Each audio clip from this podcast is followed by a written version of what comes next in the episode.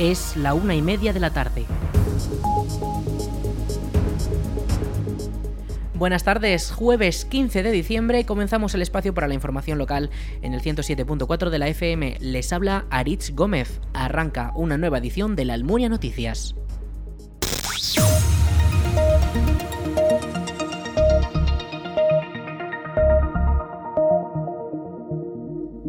El Ayuntamiento de la Almunia ha celebrado un nuevo pleno extraordinario que sustituye al ordinario del día 6 y que no se pudo celebrar por ser día festivo.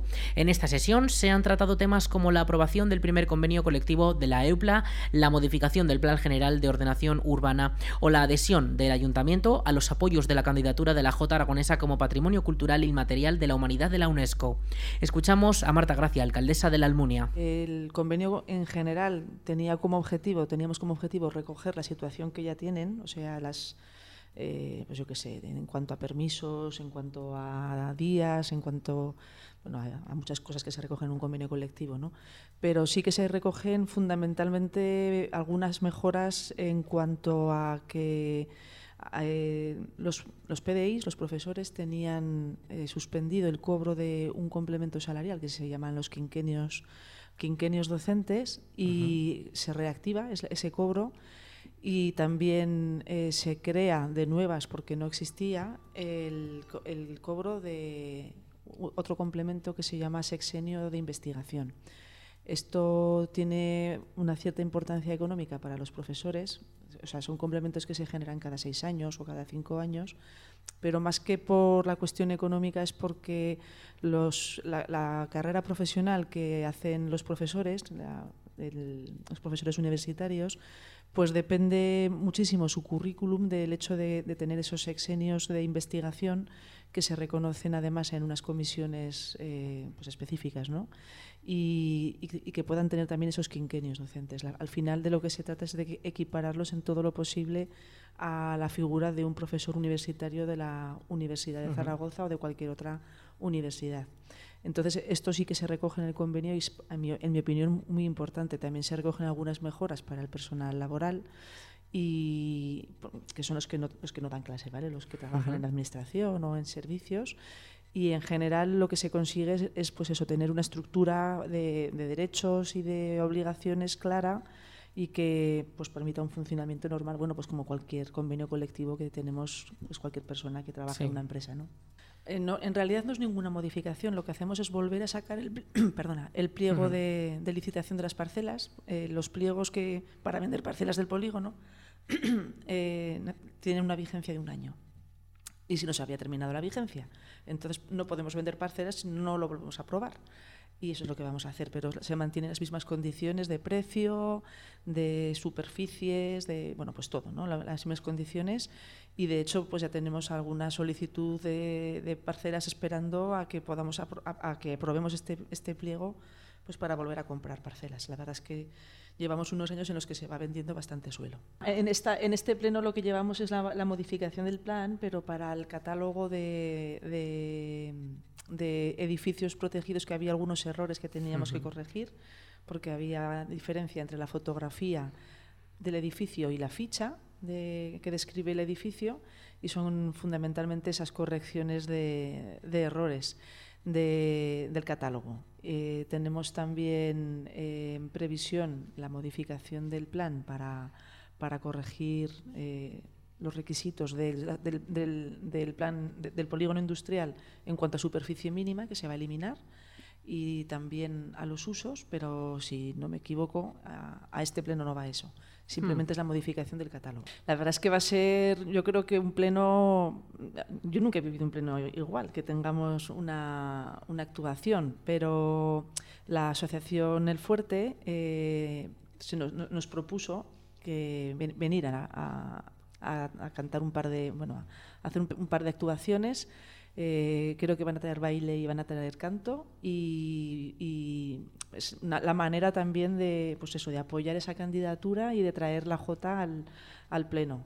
En esto estoy segura de que todos los partidos vamos a estar de acuerdo también. Se propone, nos sumamos a la candidatura eh, que, presenta eh, la asociación que, que, promueve la J en Aragón, nos sumamos a esa candidatura de, nombrar la Jota o de considerar la Jota como patrimonio inmaterial de la humanidad que además eh, no solamente es una propuesta aragonesa, sino que se hace también desde otras comunidades autónomas que también tienen Jota.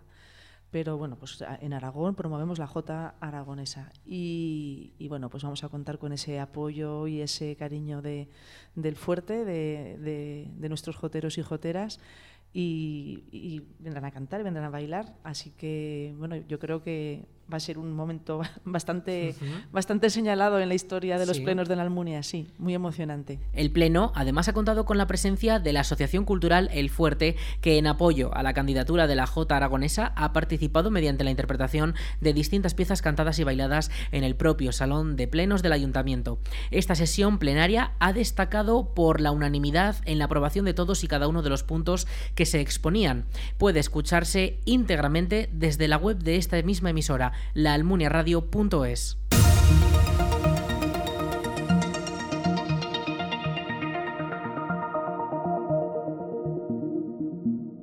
La avenida La Viaga Castillo permanecerá cortada desde este jueves 15 hasta el próximo viernes 23. Las obras en la ampliación y mejora de las aceras necesitan abarcar toda la calzada y para poder avanzar rápidamente en las obras se cortará el tráfico en el tramo afectado por estas. Escuchamos a Juan José Moreno, teniente alcalde de la Almunia. Las obras de la Viaga Castillo, con todas las aceras que se están remodelando y, por ejemplo con todos los problemas que están surgiendo pero se están resolviendo, todas las quejas que hemos tenido de nuestros vecinos porque, eh, claro, una obra tiene ese problema, que es una obra y te cortan la entrada a casa, la entrada al centro de mayores y, hay hay, algún problema, como que hay alguna barrera arquitectónica para pasar, pero al centro de mayores, el bordillo, que está muy alto, que no puedo, ese es el problema, pero es, todo se soluciona. Eh, precisamente se va a cortar mañana mismo la avenida La Viaga Castillo hasta el día 23. Si podemos abrirla antes, se abrirá antes y daremos paso pues a servicios, a suministros, a entrada a garajes. ¿Por qué? Porque justamente el paso de peatones que está enfrente del centro de mayores se va a hacer elevado. ¿Para qué se hace elevado? Primero, para salvar barreras arquitectónicas, para que el nivel de la acera donde está súper frescos de la cota con la entrada al centro de mayores y sea todo eh, una lámina con lo cual ya no habrá esos obstáculos y tal. Hay que, hay que modificar la entrada de algún garaje, de algún bordillo que ha quedado alto, también se va a modificar, pero cerramos estos días porque siempre pasan, eh, tienen que picar medio metro, cortar avenida, dar paso alternativo. La solución, cortarlo cuatro o cinco días. Eh, si está antes, será antes, pero también el hormigón tiene que fraguar y eso no puedes dejarlo, eh, hacerlo un día y abrirlo al día siguiente, ¿no? Con lo cual, pues esos pequeños inconvenientes que sabemos que están, se están subsanando y bueno pues estará acabada muy pronto la obra con aceras muy anchas con bastante más movilidad para todas las personas respetando algunas partes también para eh, para, para aparcar como tiene que ser pero también eliminando alguna plaza y dar ese espacio un poco más eh, eh, un poco mejor a las aceras que tiene que ser para los peatones. Los vecinos con garaje o acceso a sus viviendas y los vehículos de servicios podrán transitar para poder garantizar un funcionamiento normal, pero el resto de los usuarios y vecinos no podrán utilizar la calzada de la vía. Estas obras se deben eh, finalizar antes de acabar el año y permitirán tener unas aceras con menos barreras arquitectónicas, con la incorporación de un paso de peatones elevado y con más anchura en las aceras. La Concejalía de Cultura y Participación Ciudadana ha organizado las audiciones de la Escuela Municipal de Música que estarán protagonizadas por los alumnos de los distintos instrumentos y niveles. Los eventos tendrán lugar esta semana y cuentan con entrada libre hasta completar aforo. Este jueves 15 comenzarán estas audiciones de Navidad los alumnos de piano y de flauta, el viernes los de guitarra y de nuevo los de piano. El próximo martes será el turno de nuevo de las guitarras y los pianos y finalmente el miércoles 21 le tocará otra vez a los pianos y las trompetas. Todas las audiciones se celebrarán en el Salón de Actos del Centro Cultural Comunitario de la Almunia, el Palacio de San Juan. El programa completo, con todos los horarios al detalle, se puede consultar en la web municipal laalmunia.es.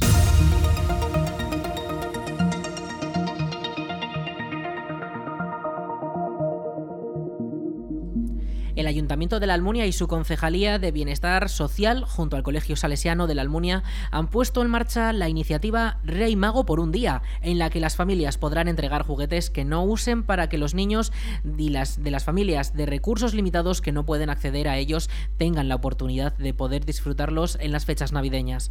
La recogida de estos juguetes comienza con la previa inscripción que puede hacerse hasta el 19 de diciembre presencialmente en el Ayuntamiento de 9 a 2 de la tarde. Las familias deben tener un menor de 11 años, las familias interesadas en recibir estos juguetes, y los regalos se entregan el jueves día 22 de diciembre a las 5 de la tarde en el Colegio Salesianos en la Avenida María Auxiliadora de la Almunia. Rey Mago por un día permitirá a los niños que no pueden permitirse tener un juguete disfrutarlo estas Navidades. La biblioteca de la Almunia vuelve a abrir sus puertas tras unas semanas cerrada. Los usuarios podrán volver a utilizar todos sus servicios desde este martes en su horario habitual de 10 a 12 y media de la mañana y de 4 y media a 7 y media de la tarde. Desde la biblioteca señalan que los días que ha permanecido cerrada no computan para las devoluciones de los préstamos, pero que a partir de esta reapertura vuelven a contar. Los colegios públicos de infantil y primaria Florian Rey y Nertóbriga de la Almunia, de Doña Godina, han organizado una jornada conjunta sobre la educación digital en niños y niñas dirigidos a padres y madres. Esta formación estará impartida por expertos y expertas también de la Policía Nacional de Madrid, concretamente de la Unidad Central de Participación Ciudadana y forma parte del programa Ciberexpertos. La charla está abierta a las familias de ambos colegios y también al público en general. Se desarrollará en el Salón de Actos de la Escuela Universitaria Politécnica de la Almunia, la EUPLA, en la calle Mayor número 5, el 19 de diciembre de 2022 a las 5 de la tarde. La formación se centrará en aspectos de seguridad y riesgos en el uso de las tecnologías en los niños y niñas, un tema muy interesante y que seguro que será de utilidad para todas las personas participantes. La entrada es libre hasta completar el aforo. Les recordamos, será en el Salón de Actos de la EUPLA en la calle Mayor número 5 el lunes 19 de diciembre a las 5 de la tarde.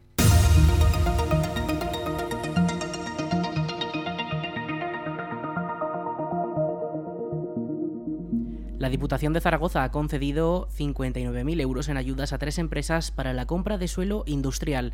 Una de las beneficiarias ha sido Campo Jalón, que desarrolla su actividad en el polígono La Cuesta de la Almunia. Las otras dos beneficiarias han sido dos empresas de Épila, por lo que todas las ayudas se han quedado en la comarca de Valdejalón.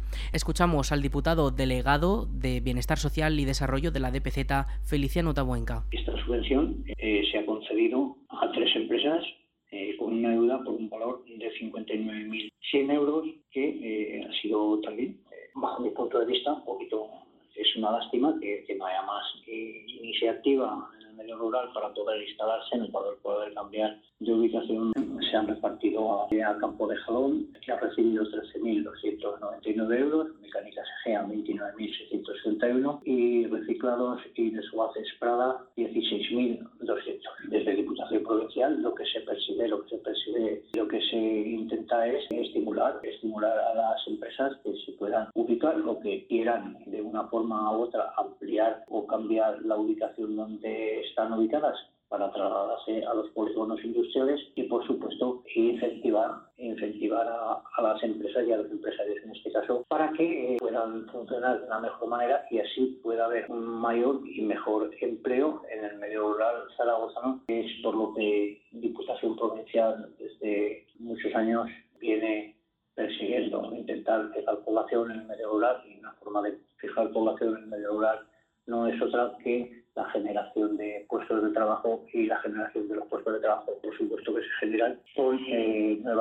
iniciativas empresariales en los polígonos industriales de la provincia de Campo Jalón se dedica al comercio por mayor de cereales desde la Almunia, mientras que Mecánicas Egea se enfoca en la fabricación y reparación de máquinas, repuestos y componentes, así como también su comercialización y desguaces y reciclados Pradas está dirigida al comercio por mayor de chatarra y metales de desecho, ambas en Épila. La línea de ayudas va destinada al desarrollo de una actividad de carácter empresarial que con una previa solicitud de licencias de obra y de actividad y que comiencen en la edificación de la parcela en un plazo máximo de seis meses a contar desde la fecha de otorgamiento de la licencia de obras. Además, los beneficiarios están obligados a mantener las inversiones por un periodo de cinco años y el plazo para la adquisición del suelo industrial ha debido realizarse entre el 1 de octubre de 2021 hasta el 30 de septiembre de 2022. Los sindicatos médicos de Aragón inician este martes las movilizaciones frente al Gobierno de Aragón para demandar una atención primaria de calidad. Los médicos protestarán a las cinco y media en la entrada del edificio Pignatelli ante la inacción del Ejecutivo aragonés para paliar el colapso diario de los centros de salud y el agotamiento de los profesionales. La protesta cuenta con el apoyo de los sindicatos FASAMET y CESMA Aragón. Esta concentración inicia el calendario de protestas aprobado por el Comité de Crisis ante la falta de avances en las negociaciones con el Departamento de Sanidad. Si no se atienden sus demandas, las acciones continuarán con una manifestación en Zaragoza el domingo día 18 y una huelga general los días 23 y 24 de enero. Los médicos demandan 10 medidas, limitar las agendas, garantizar los descansos, desburocratizar, reorganizar las plantillas, mejorar la seguridad, conciliación, incentivar a los médicos rurales, condiciones laborales y retributivas, docencia MIR y aumentar el presupuesto.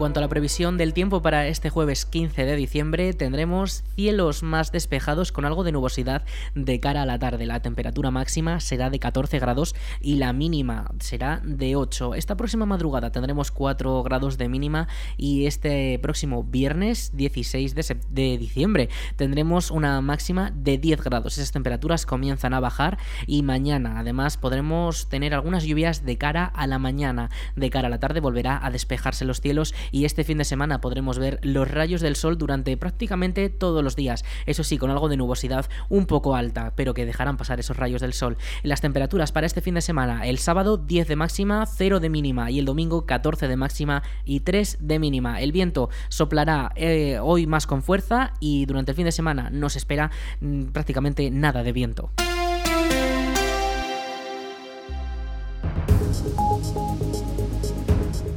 Hasta aquí la información local en la Almunia Radio. En unos minutos a las 2 toman el relevo nuestros compañeros de Aragón Radio Noticias. Más información en laalmuniaradio.es.